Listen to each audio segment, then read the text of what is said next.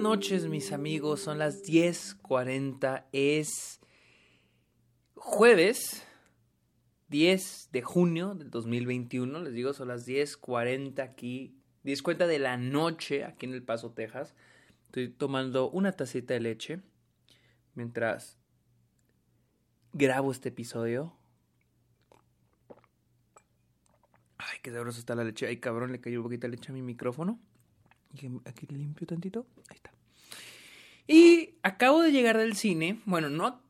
Sí acabo de llegar, aunque salí hace unas. Hace como una hora y media. Porque fui hasta el otro lado de la ciudad a ver In the Heights.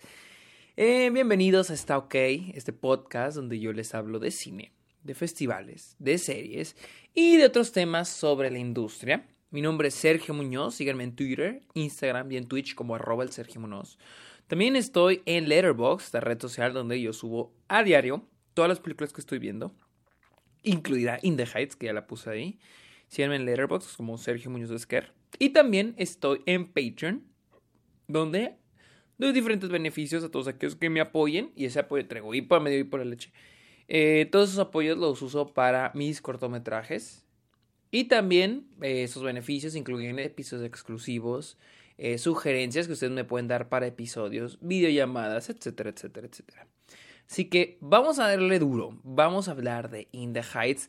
Para aclarar, no es que In the Heights haya tenido mala distribución aquí en El Paso, simplemente fue hasta el otro lado de la ciudad porque la exhibieron en este formato que se llama The Big Show, en el cine que me gusta ir, Alamo Draft House, que es como una versión IMAX eh, y tenía ganas de verla, la neta.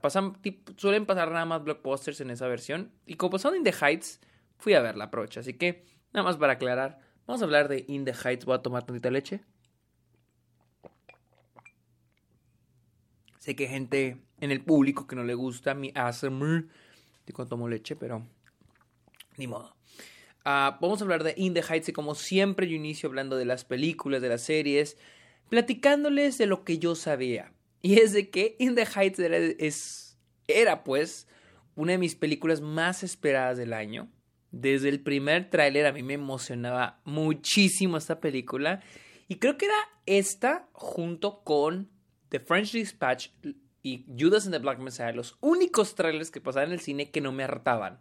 Ya me tiene hasta la chinga del de Black Widow, ya me tiene hasta la chinga del de Jungle Cruise, Jungle Cruise, perdón, ya me tenía hasta la chinga del de Nine Days, y así, todos esos ya me el de Rápido y Furioso me tiene hasta la chingada, pero el de In the Heights siempre me emocionaba verlo. se me pone la piel chinita y la primera vez lloré y todo el pedo, ¿no? Mm. Y pues lo que sabía era de que era una adaptación de la obra de Broadway de Lil Manuel Miranda. Y esta era dirigida por John M. Shu, quien es el director de este Crazy Rich Asians. Y también películas como Step Up 2 y G.I. Joe Retaliation. Y creo que también este Never Say Never, el, el, documental de Justin Bieber. Así que eso era lo que sabía. Sabía que también era una, un, un poema de amor a Washington Heights y a toda la comunidad latina de Nueva York. Eh, así que hoy fui a verla. Y pues sí es eso. Eh, técnicamente la historia sigue a todos estos personajes. El protagonista es Anthony Ramos, Usnavi, quien nos va contando la historia. Él es más o menos el que, en el que se centra la película, casi siempre.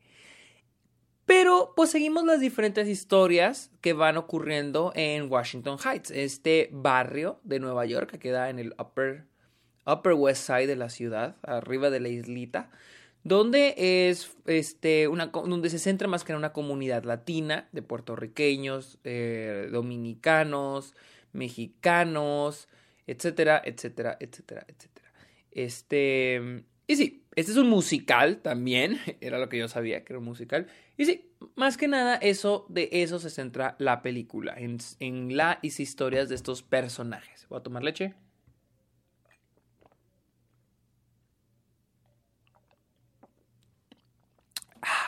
Les prometo que no va a haber más interrupciones porque ya me la acabé. ok, como les dije, yo estaba muy emocionado por esta película y debo decir que me decepcionó. Sí, tristemente me decepcionó. En serio, en serio, en serio, esforzaba para que me gustara la película. Pero por más, por más que avanzaba, le encontraba muchos peros, muchos peros. Pero voy a hablar de las cosas buenas. Y primero que nada es el retrato de la cultura latina. Estamos hablando de, no sé si John M. Chu es latino, pero al menos el retrato que hace Lin Manuel Miranda, quien es el escritor y tal vez el productor, es muy buena. O sea, todo el retrato de lo que es la cultura latina está muy bien hecha. Y a pesar de que no hay mexicanos, yo soy mexicano, por si no soy bien, y a pesar de que creo que casi no, hay mexicanos en esta película, o al menos no hay personajes explícitamente mexicanos más que Vanessa, eh, todo se centra más que nada en lo puertorriqueño o lo de República Dominicana.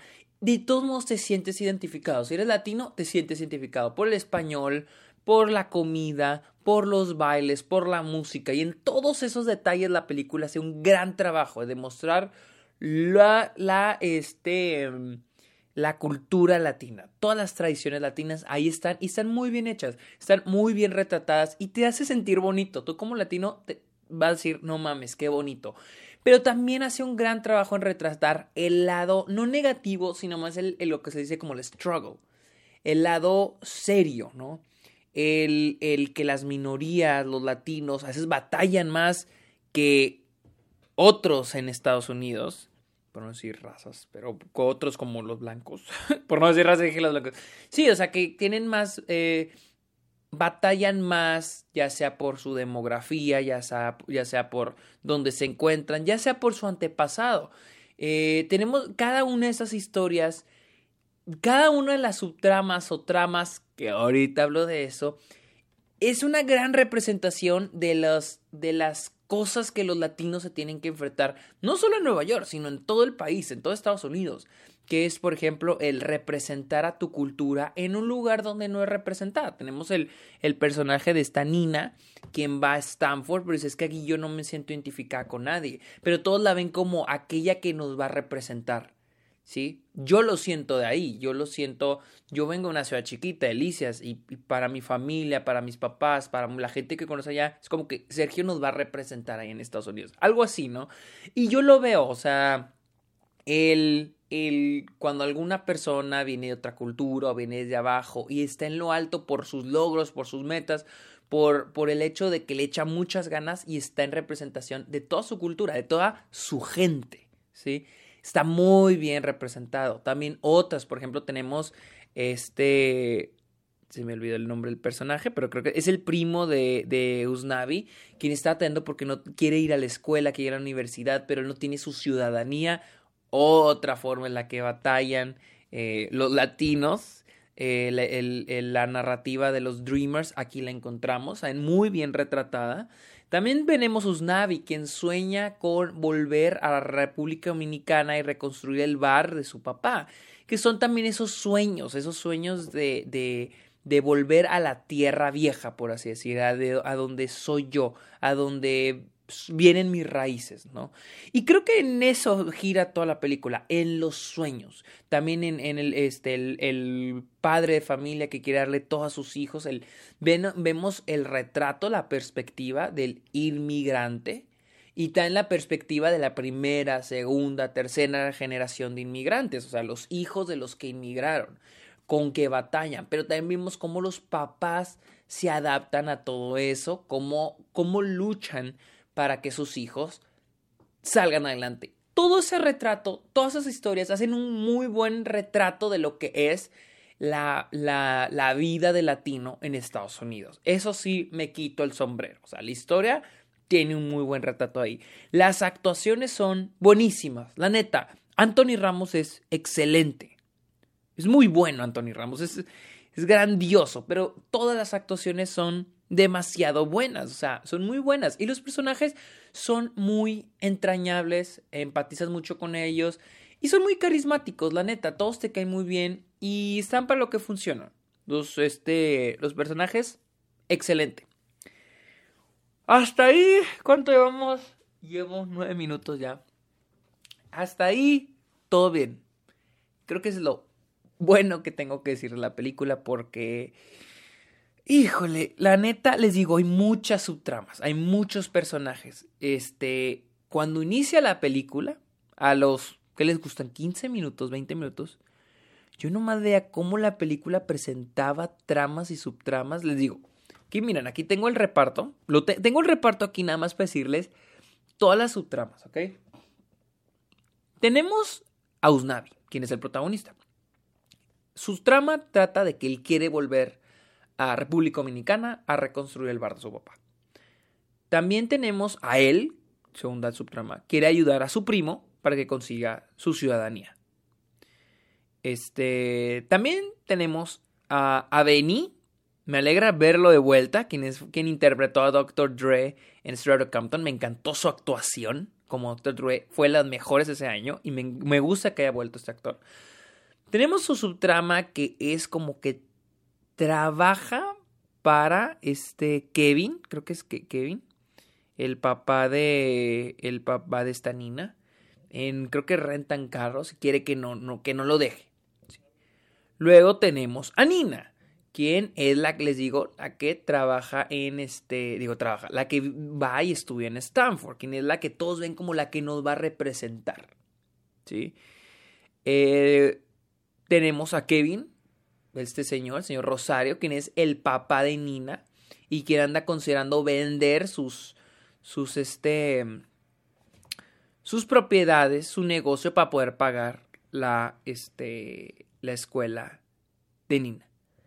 También tenemos a este otro personaje, creo que es Daniela, quien ya se va a mudar de, de Washington Heights. Y pues vamos viendo ahí, este, pues sí, que se va a mudar. que se va a mudar. Y luego tenemos a la abuela, que no tiene una gran trama, pero ahí está, brincando, brincando, brincando de trama en trama en trama. les digo, son un chingo de tramas. Yo nomás vea cómo presentaba tramas esta película y decía, hijo su puta madre, ¿cómo le van a hacer para seguir cada trama? Pero bueno, vamos a ver, ¿sí? Algo también que quiero recalcar, algo muy, un tema muy bueno que, hace, que usa la película es la gentrification, la gentrificación, que es cuando un grupo de personas mueve a otro de una zona residencial. Ha ocurrido mucho en Nueva York, donde vivían antes los italianos, donde vivían los mexicanos, donde vivían los negros, y aquí te muestra con los latinos, ¿no? Que ahora vienen a comprar nuestras propiedades y ahora tenemos que irnos. Y, y, me gusta mucho porque también siento que es una metáfora a lo que es la historia del inmigrante, ¿no? Este, que es el ir hacia un lado y luego la siguiente generación quiere ir a otro lado y la siguiente quiere ir a otro lado, ¿no? Tenemos la generación que llegó a Nueva York y ahora tenemos estos personajes que es, como les digo, el sueño, ¿no? El, el, buscan su sueño fuera de, este, el Washington Heights. Y me gusta mucho esa metáfora, funciona bien en lo que trata de retratar la película.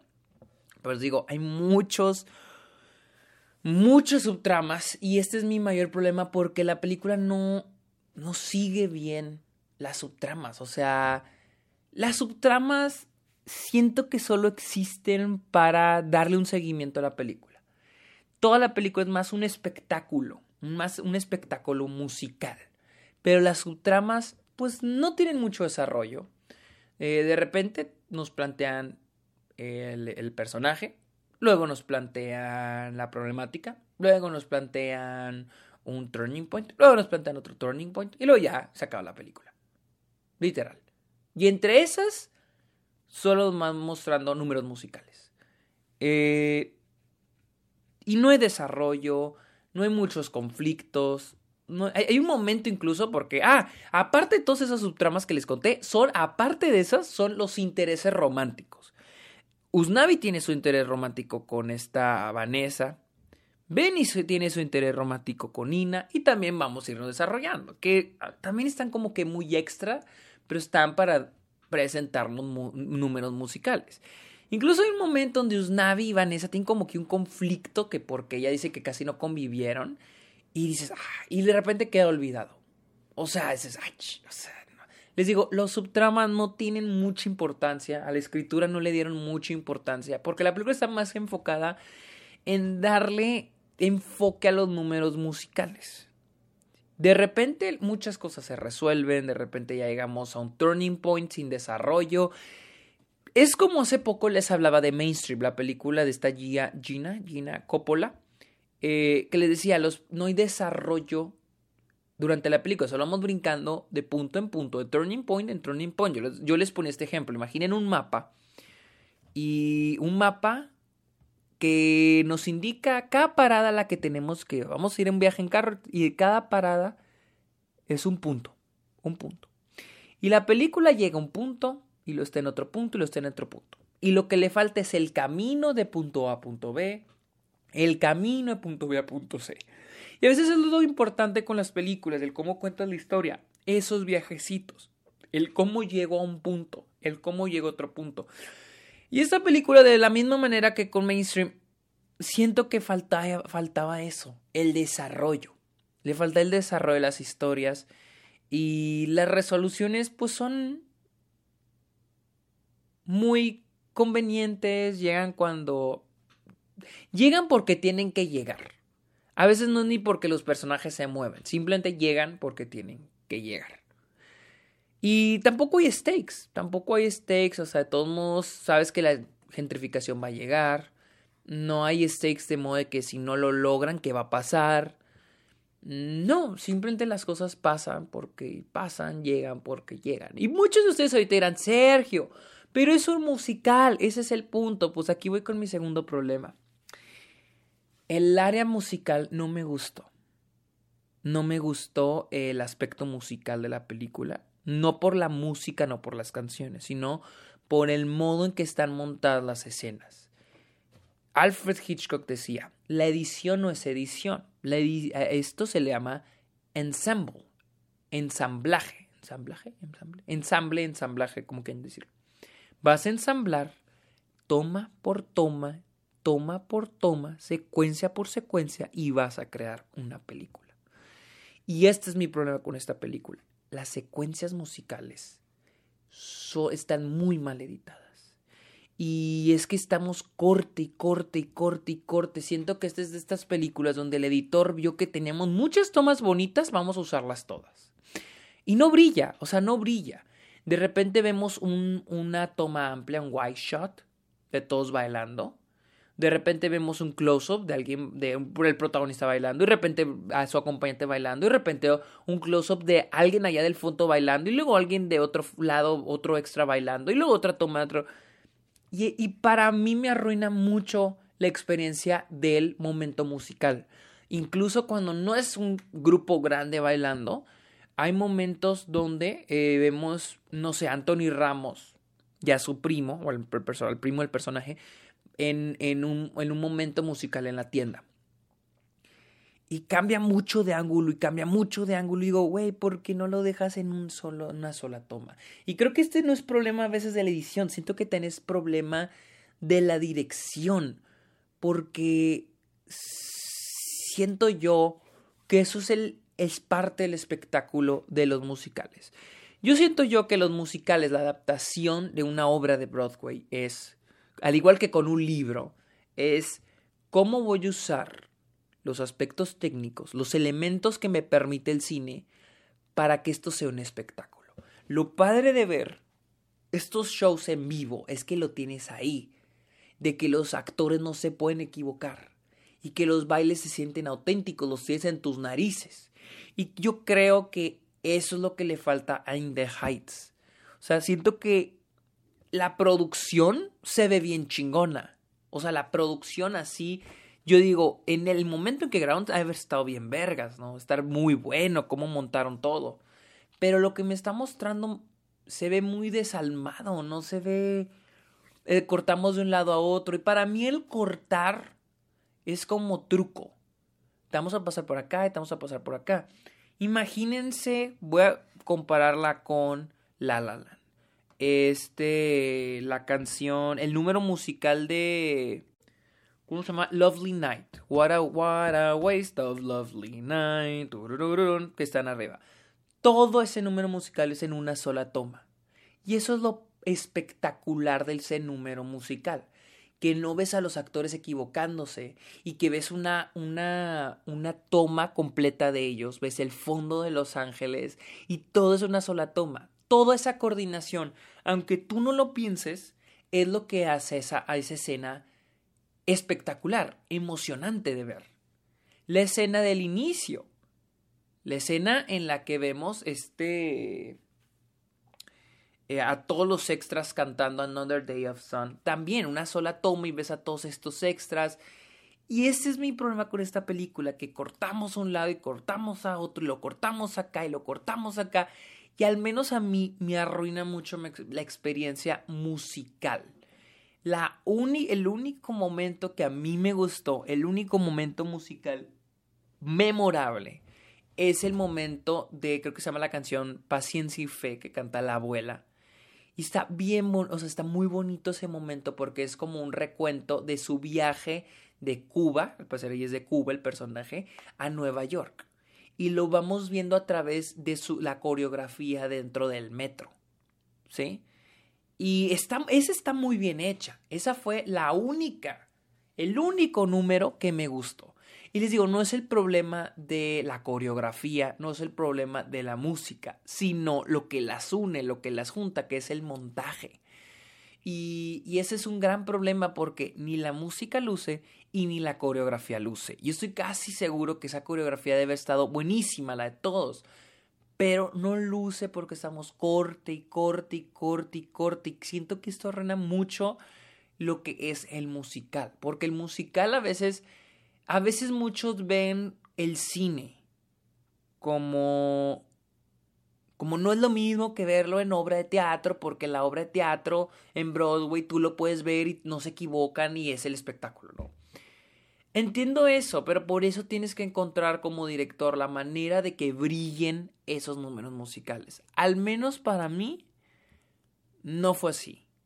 No, no, no, no brillan los, los, los, ah, los números musicales. Y en serio, por más que quería que esta película me encantara, no. No, no, no. No la odio. No se me hace una mala película. Siento que está bien nada más, pero bien, un bien muy, muy, muy, muy a secas. Eh, que también tiene que ver mucho con el que yo tenía unas expectativas altísimas. Ah, también siento que... Ah, también hay un momento, eh, casi al final, donde Vanessa y Usnavi tienen un número musical dentro de un departamento. Ese momento está muy bonito y está muy bien dirigido, está muy bien hecho. Muy bueno ese número musical, que es dentro de un departamento. Y es una, es una sola toma y funciona, porque el trabajo de cámara está muy bien hecho. Funciona. Pero lo mismo digo, o sea, al inicio tenemos un número musical que es dentro de la bodega. Y está brinque y brinque de tome, toma y me arruina eso. Yo sé, no, no, no me quiero poner modo que quiero que todo sea una sola toma, pero el hecho de que los cortes no son los indicados y a veces las tomas a las que brinca tampoco son las indicadas, son las que a mí me arruina esos momentos musicales. También una cosa es de que este, la película se me hace muy larga, está muy larga, se siente larga. O sea, yo por The Irishman tres horas y media, sé, y, se y yo creo que In the Heights se me hace más, la siento más larga, porque las tramas no me no aportan mucho. Te aportan para el retrato del inmigrante, para el retrato del latino, pero no aporta para qué sigue con el personaje. Sí, tenemos lo que quieren los personajes, pero no vemos como que un avance, ni los videos musicales aportan a que ese avance de lo que quiero llegue. Tampoco hay muchos obstáculos, no hay muy buen planteamiento de qué es lo que se les atrasa a los personajes. Les digo, pasa lo mismo con esta película que, de la que hablé hace unas semanas, Mainstream. Mainstream dura una hora y media. In the Heights creo que dura dos horas y media. Dejen checo cuánto dura In the Heights. In the Heights dura dos horas veintitrés minutos. Mainstream dura una hora y media. Cada, hay como 10 números musicales en esta película y cada este número musical dura unos 5 minutos. Estamos hablando de 50 minutos de números musicales. Réstaselos y dura lo mismo que mainstream. Y no estoy diciendo que porque las películas cortas sean malas, no, para nada. Pero estoy diciendo que hay una relación en el cómo se están contando las historias en estas dos películas y cómo si restas los números musicales hay menos tiempo de historia en, en aquí. Además de que una gran diferencia es que en mainstream estamos hablando de solamente tres personajes dentro de la misma trama. Y aquí en The Heights son fácilmente unos cuatro, cinco, cuatro o cinco tramas y subtramas. Entonces, les digo, no hay un equilibrio.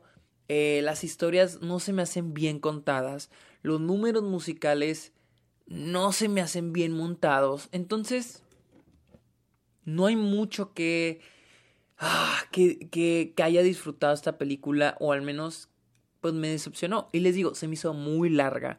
Había un momento en el que ya decía ya va a llegar al final y no llegaba, y no llegaba, y no llegaba. Eh, en las canciones solas siento que están bien, pero siento que por la película ninguna se me hizo así memorable. Me gustó mucho el de la bandera, el de este levanta tu bandera, algo así. Me gustó la canción. Y, y siento que ese número musical era uno con muchísimo potencial. Pero volvemos a lo mismo, el estar cortando para acá y cortando para allá. Vamos a mostrar estos extras de acá, vamos a mostrar estos extras de este otro lado. Y vamos a mostrar al protagonista de espalda y vamos a mostrar, como que les digo, como que tienen muchos ángulos y quieren mostrarnos todo lo que se filmó. Y a mí eso no funciona. Para mí eso no funciona. Este, si quieren ver, yo creo que muchos de ustedes en serio quieren ver esta película, bajen sus expectativas y prepárense porque si está larguita. O sea, yo sabía que estaba larga, pero no sentí que se me fuera a hacer larga.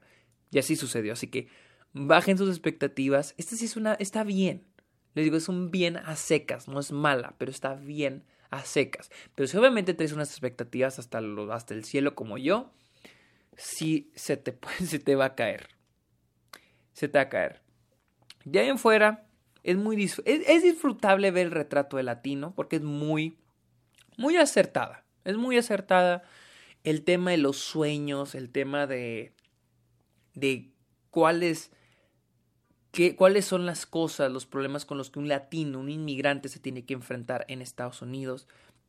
No solo los, las cosas eh, no físicas, podemos decir, no las cosas que se presentan en, literal visualmente, podemos decir, sino también las cosas mentales. El añorar tu viejo país, el, el querer ayudar a tu hija, a tu hijo, ayudar a tus papás, ayudar a tu vecindario, porque de esto trata, de la convivencia entre lo que entre nuestras raíces, la convivencia entre nuestra cultura, nuestras tradiciones, las, la, la convivencia entre los de la misma cuadra, porque todos somos iguales. Así que bueno, esa fue mi opinión de In the Heights, la cual ya está en, ya fue estrenada aquí en Estados Unidos, está ya disponible también en HBO Max y creo que se estrena la siguiente semana, el 18 creo es, 18 de este, sí, 18 de junio en, al menos en México creo. Eh, si la quieren ver, véanla. Les voy decir, no, no la vean. Véanla, pero sí le, le mandé mensaje a Héctor, le dije, güey, baja tus expectativas. Y me dijo, no, no, no te creo. Le dije, güey, te estoy haciendo un favor, baja tus expectativas, güey. Y así que yo les pido que también bajen tus expectativas porque sí, fue una película que la cual yo estaba súper, súper emocionado y me terminó decepcionando. Me terminó decepcionando y hasta cierto punto aburriendo. Síganme en Twitter e Instagram, estoy como arroba el Sergio Munoz, también estoy en Twitch como arroba el Sergio estoy en Letterbox como Sergio Muñoz Esquer y en Patreon, donde ofrezco diferentes beneficios por a cambio de su apoyo. Así que muchas gracias mis amigos, espero que estén muy bien, pórtense bien, bye.